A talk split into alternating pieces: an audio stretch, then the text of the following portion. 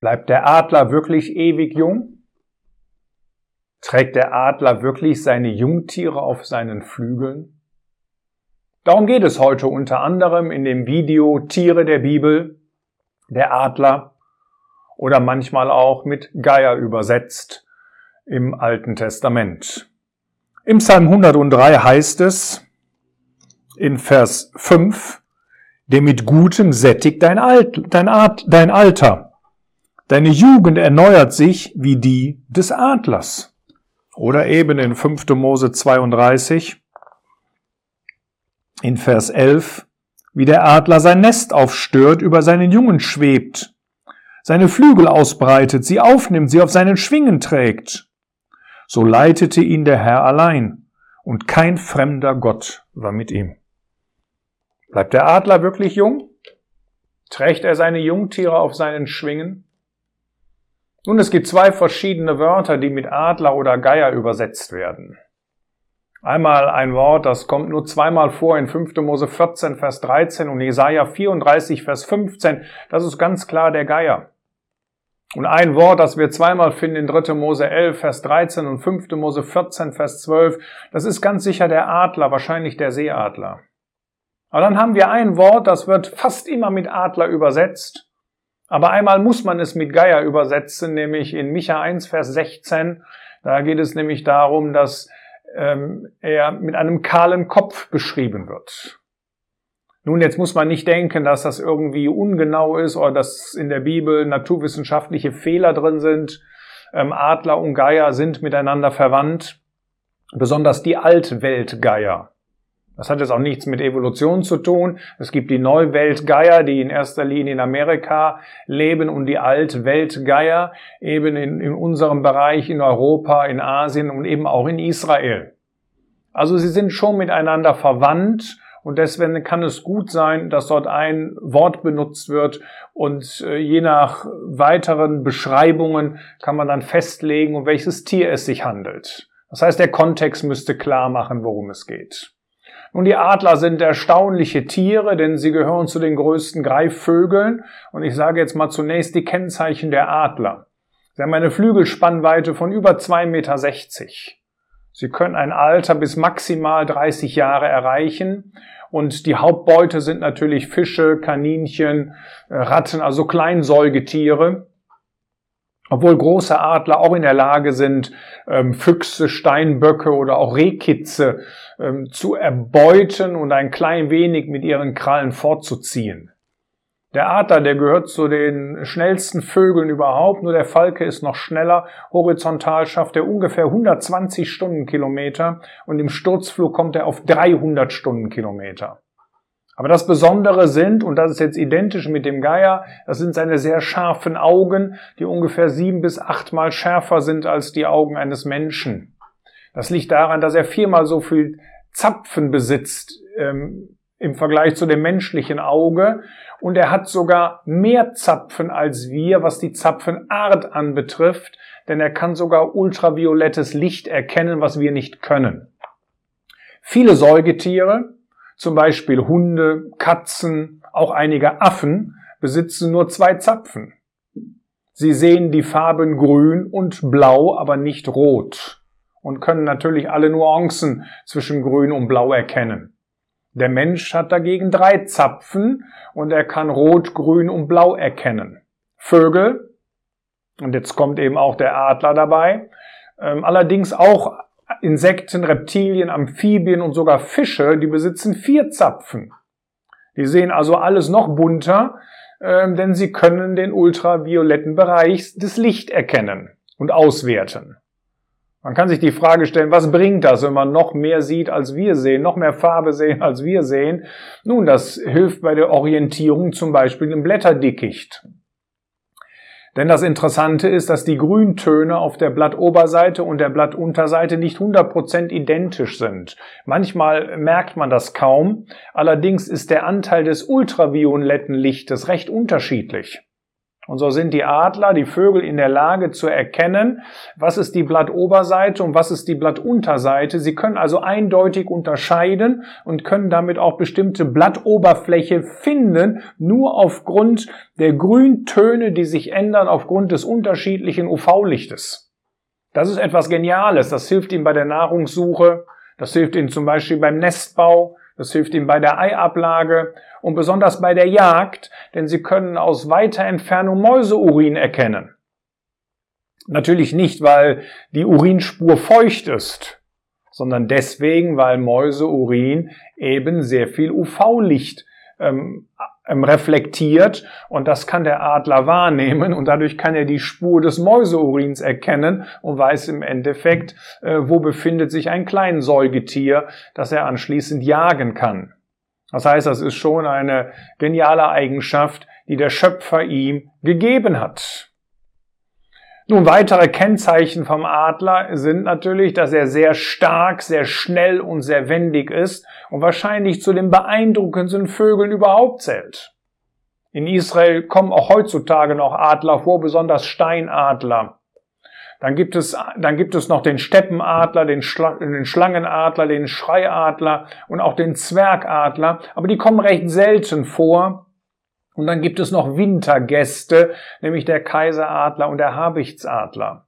Wir wissen heute nicht genau, äh, welcher Adler äh, mit, den, mit dem hebräischen Wort gemeint ist. Vielleicht wird auch deswegen der Sammelbegriff angeführt, ähm, um, um ganz einfach, ganz allgemein äh, von dem Adler an sich zu sprechen, ohne auf eine ganz bestimmte Art hinzulenken oder vielleicht manchmal eben auch von dem Geier an sich zu sprechen. Der Geier hat etwas andere Eigenarten. Er ist natürlich auch recht groß, aber eines der Hauptkennzeichen ist, dass er einen kahlen Kopf hat.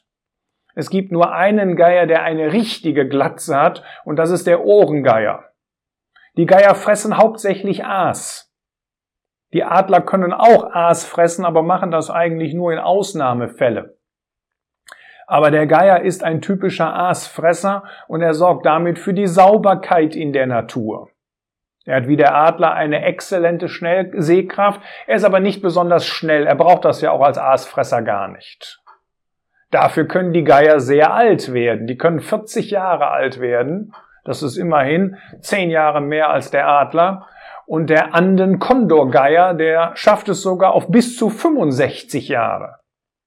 Das heißt, ob ich jetzt das Wort im Hebräischen, das hebräische Wort mit Geier oder mit Adler wiedergebe, das macht im Endeffekt der Kontext klar. Das heißt, wenn Bezug auf die Schnelligkeit genommen wird, dann ist es klar, dass dort der Adler gemeint ist.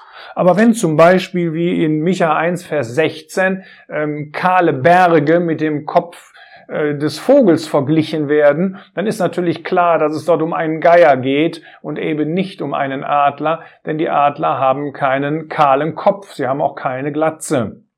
Das heißt, der Kontext macht klar, worum es geht. Eine Besonderheit bei dem Adler ist natürlich, wie überhaupt bei den Greifvögeln, dass sie sich mausern. Also mausern tun natürlich alle Vögel, aber die Greifvögel machen das etwas anders, als das bei den kleineren Vögeln der Fall ist. Das Problem ist, dass Federn einen absoluten Leichtbau darstellen und sie sind deswegen sehr fragile Gebilde und im Laufe der Zeit nutzen sie sich tatsächlich ab durch Reibung in der Luft, durch Schmutzpartikel und so weiter und so fort. Und sie halten deswegen nur eine begrenzte Zeit und müssen auch regelmäßig gereinigt und gepflegt werden. Man sieht das ja, wenn man Vögel beobachtet. Und so kommt es einmal im Jahr zur sogenannten Mauser. Bei dieser werden die alten Federn Stück für Stück abgeworfen und neue wachsen nach. Und das dauert eine gewisse Zeit. Das können sich aber die Greifvögel nicht leisten. Auch die müssen einmal jährlich mausern. Aber sie können nicht mal eben die Federn abwerfen und lassen neue wachsen, weil sie dann in der Zeit natürlich nicht flugfähig sind. Aber der Greif muss immer flugfähig bleiben, um jagen zu können. Und deswegen verliert er sein Federkleid nach und nach, indem er die neuen Federn Schritt für Schritt nachschiebt. Und so dauert die Mauser eben bei dem Adler nicht einige Tage oder ein paar Wochen, sondern sechs bis sieben Monate. Das heißt fast die Hälfte des Jahres. Und jetzt können wir uns die erste Stelle angucken, die wir gelesen haben im Psalm 103, Vers 5. Denn da heißt es, der mit Gutem sättigt dein Alter, deine Jugend erneuert sich wie die des Adlers. Es geht also hier überhaupt nicht darum, dass der Adler ewig jung bleibt, sondern es wird hier auf etwas hingewiesen, was typisch ist für diese großen Greifvögel, nämlich dass sie Schritt für Schritt ihre Federn erneuern. Also wie sich bei einem Adler die alten Federn Stück für Stück ähm, entfernt und durch neue ersetzt werden, so gibt Gott auch uns immer wieder Frische und Kraft für den Weg. Das heißt, wir bekommen nicht einmal im Jahr so ein Paket Kraft und so ein Paket Frische und so ein Paket Vertrauen und damit können wir jetzt ein Jahr lang unseren Weg gehen und nach einem Jahr wird das wieder erneuert sondern das Kennzeichen ist, dass wir den Frieden Gottes genießen können auf unseren Weg. Und das ist nicht etwas Einmaliges, dass wir das am Tag unserer Bekehrung bekommen und dann haben wir den Frieden Gottes bis zum Ende unseres Lebens oder der Friede Gottes wird jedes Jahr erneuert, sondern der Jesus sagt gleich wie der Vater mich gesandt hat, so sende ich auch euch. Und in diesem Gottvertrauen und in diesem Frieden Gottes können wir unseren Weg gehen. Und in Matthäus 11 haben wir etwas Ähnliches, dann ist allerdings von der Ruhe die Rede. Aber dann sagt der Herr, lernt von mir und nehmet auf euch mein Joch. Und dann werden wir eben äh, die Ruhe Gottes, den Frieden Gottes genießen können. Das heißt, es ist ein täglicher Prozess. Vielleicht auch manchmal eine tägliche Reinigung oder eine tägliche Waschung der Füße dass wir uns täglich prüfen und Dinge, die nicht in Ordnung sind, die tun wir weg und dafür kommen neue, bessere Dinge an diese Stelle. Es ist also ein wachsender, ein täglicher Prozess. Und das ist mit diesem Vergleich im Psalm 103 gemeint. Es geht also überhaupt nicht darum, wie man das manchmal liest, dass der Adler ewig jung bleibt. Richtig in Erfüllung geht natürlich das, was wir im Psalm 103 in den Versen 3 bis 5 lesen, natürlich erst im tausendjährigen Reich. Dann haben wir einen besonderen Zustand, dass der Teufel gebunden ist. Und die Folgen der Sünde, die werden überwunden sein, auch wenn noch nicht vollständig und endgültig. Denn auch im tausendjährigen Reich äh, sündigen tatsächlich noch Menschen. Aber dann geht das in Erfüllung, was dort im Psalm 103 steht, nämlich schon in Vers 3, der der vergibt alle deine Ungerechtigkeiten, der da heilt alle deine Krankheiten, der dein Leben erlöst von der Grube, der dich krönt mit Güte und Erbarmungen, der mit Gutem sättigt dein, dein Alter, deine Jugend erneuert sich wie die des Adlers dann wird man diesen, diesen Segen äh, genießen können und diese tagtägliche ähm, ähm, Erneuerung oder das tagtägliche Zunehmen äh, unter dem Segen Gottes. Das ist, das ist die, die endgültige Erfüllung dieser Prophetie, die hier ausgesprochen wurde. Aber wir können das schon auf unser Leben beziehen, eben dass wir tagtäglich die Güte Gottes in Anspruch nehmen können und dass wir auch tagtäglich uns korrigieren lassen und verändern lassen von Gott und dass wir so immer wieder neue Frische und neue Kraft für den Weg haben, der vor uns liegt. Dann haben wir eine andere Stelle, die ist vielleicht noch etwas schwieriger und da gibt es ja die interessantesten Geschichten zu und manchmal auch in christlichen Zeitschriften. Nämlich, dass zum Beispiel der Adler seine Jungen trägt, dass der Adler seine Jungen aus dem Nest wirft. Und es, es, ich kenne nicht einen einzigen wissenschaftlichen Artikel, wo das verbürgt ist. Ich kenne noch nicht einmal einen wissenschaftlichen Artikel, der auch nur annähernd in diese Richtung geht. Das heißt, es ist, mir, es ist mir kein Beispiel bekannt, was bezeugt ist, wo der Adler wirklich seine, Junge aus der, seine Jungen aus dem Nest wirft. Und mir ist auch kein Beispiel bekannt, dass er seine Jungen trägt. Haben wir dann einen Fehler hier?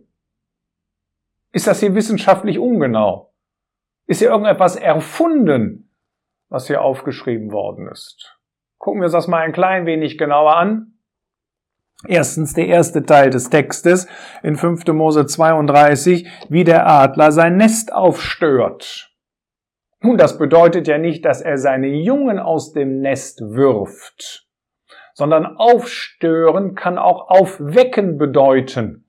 Das heißt, so wird dieses äh, Wort auch manchmal übersetzt. Nun, wie lernt der Adler überhaupt fliegen? Ja, ein Trick ist, dass das Adlernest uneben aufgebaut ist. Dadurch trainiert er seine Beinmuskulatur. Das heißt, sobald der Adler sich aufrichtet, äh, muss er versuchen, seine Beine zu stabilisieren und das stärkt einfach die Beinmuskulatur an sich. Beim Ballieren trainiert er dann sogar seine Flugmuskeln. Das heißt, von der Seite her ist die Muskulatur gestärkt, sowohl die der Beine als auch die der Flügel. Jetzt muss er aber nicht das Fliegen an sich lernen. Das ist etwas, was wohl angeboren ist. Aber manchmal braucht er eine Motivation, um seinen ersten Flug durchzuführen. Und das kann schon mal sein, dass seine Eltern ihn ein klein wenig anstupsen. Das kann aber auch sein, dass er erwachsene Vögel beobachtet, wie sie fliegen. Und dann ist der Adler in der Lage, tatsächlich sofort zu fliegen, wenn er Mut aufwendet und das im Endeffekt nachahmt. Also das ist eigentlich das, was die Stelle sagt, dass man, dass man, dass diese Jungtiere ermuntert werden müssen, diesen Flug zum ersten Mal zu wagen. Also aufstören heißt auch so viel wie aufwecken. Es gibt zwar tatsächlich Fälle, wo Adlerjunge aus dem Nest geworfen werden, aber das passiert nicht durch die Eltern, sondern das ist ein Konkurrenzkampf, der im Nest stattfindet. Das heißt, das älteste oder das stärkste Küken attackiert die anderen, lässt sie nicht fressen und wenn nicht genug Nahrung da ist, dann versucht er sie sogar aus dem Haus zu werfen. Das gelingt oft. Also das ist schon etwas, was wir beobachten, aber das ist nicht das, worum es hier in diesem Vers geht, denn es geht hier schon etwas um etwas Positives, dass wir manchmal Ermutigung, manchmal Stärkung von Seiten Gottes bedeut, benötigen. Dann kommen wir zu dem zweiten Teil dieses Verses. Und dieser zweite Teil des Verses, da heißt es, der über seine Jungen schwebt, seine Flügel ausbreitet, sie aufnimmt, sie auf seinen Schwingen trägt. Also hier steht anscheinend, dass der Adler tatsächlich seine Jungen trägt. Nun, auch das ist etwas, was man überhaupt noch nicht beobachtet hat und wozu ich keinen einzigen äh, wissenschaftlich gesicherten Artikel kenne, auch wenn das manchmal in einigen christlichen Zeitschriften erwähnt wird. Wie kann man das erklären hier? Ist das hier ein Widerspruch? Haben wir einen Fehler? Nein. Die verwendete Zeitform, wir müssen dafür ein klein wenig ins Hebräische gehen, ähm, bedeutet hier nicht unbedingt, dass das Ereignis überhaupt stattgefunden hat. Hier steht nämlich der Imperfekt. Und der Imperfekt heißt nicht, dass das in der Vergangenheit stattfinden musste. Das heißt auch nicht, dass es in der Gegenwart stattfindet. Heißt auch nicht, dass das ein Ereignis in der Zukunft ist. Es heißt eben noch nicht einmal, dass dieses Ereignis buchstäblich so stattfand, wie es hier steht, sondern es kann sogar bedeuten, dass man, um diesen Text genau zu übersetzen, noch Hilfsverben im Deutschen benutzen muss. Zum Beispiel so Wörter wie können oder mögen. Das heißt, dieser Vers zeigt uns, dass der Adler die Möglichkeit hat, das zu tun. Es wird hier also etwas beschrieben, was aufgrund der Größe und der Kraft und den gewaltigen Schwingen des Adlers möglich ist, aber nicht buchstäblich so geschehen muss.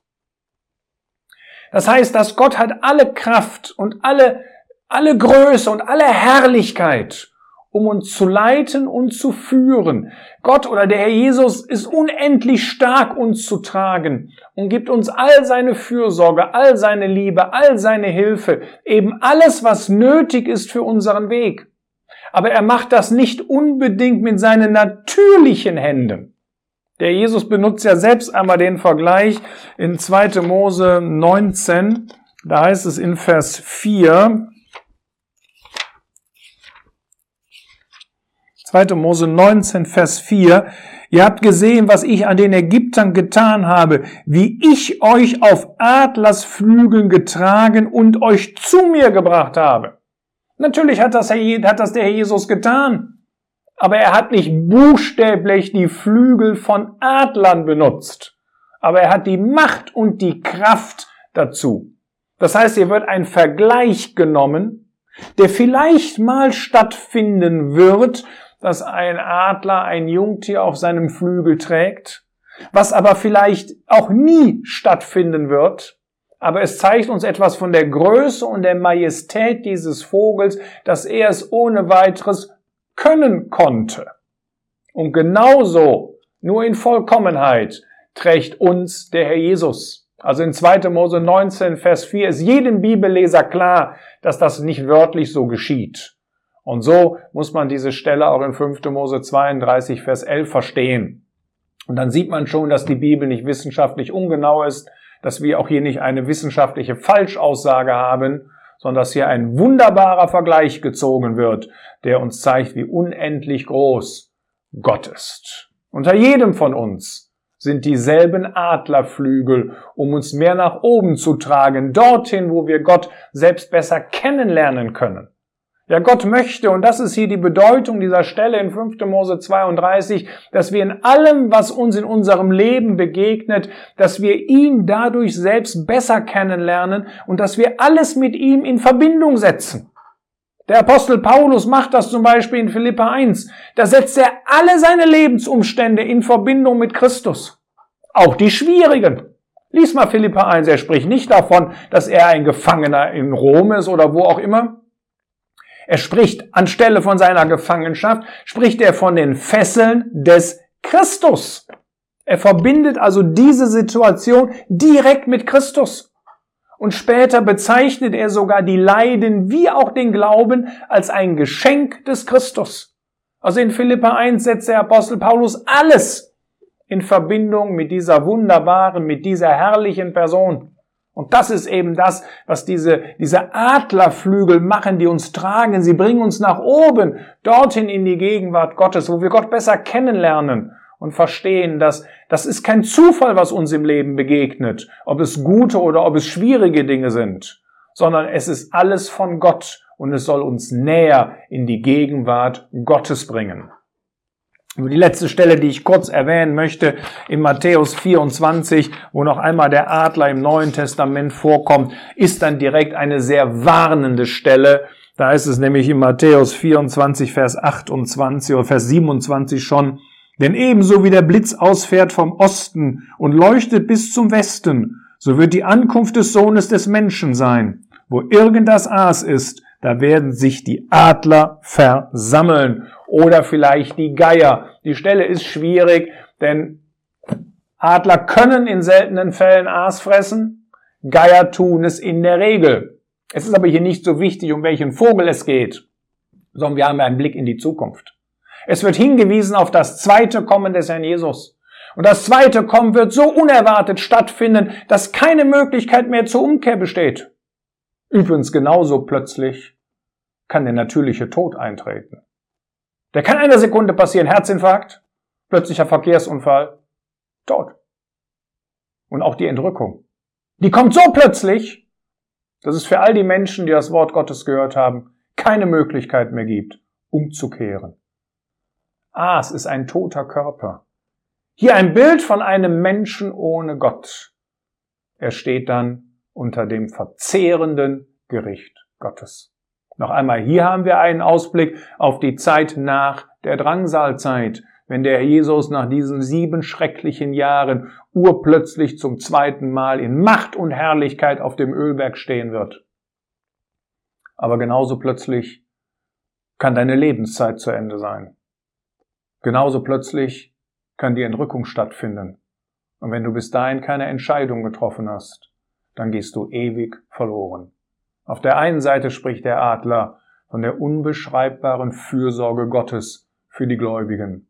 Auf der anderen Seite ist er eine große Warnung für die Menschen ohne Gott.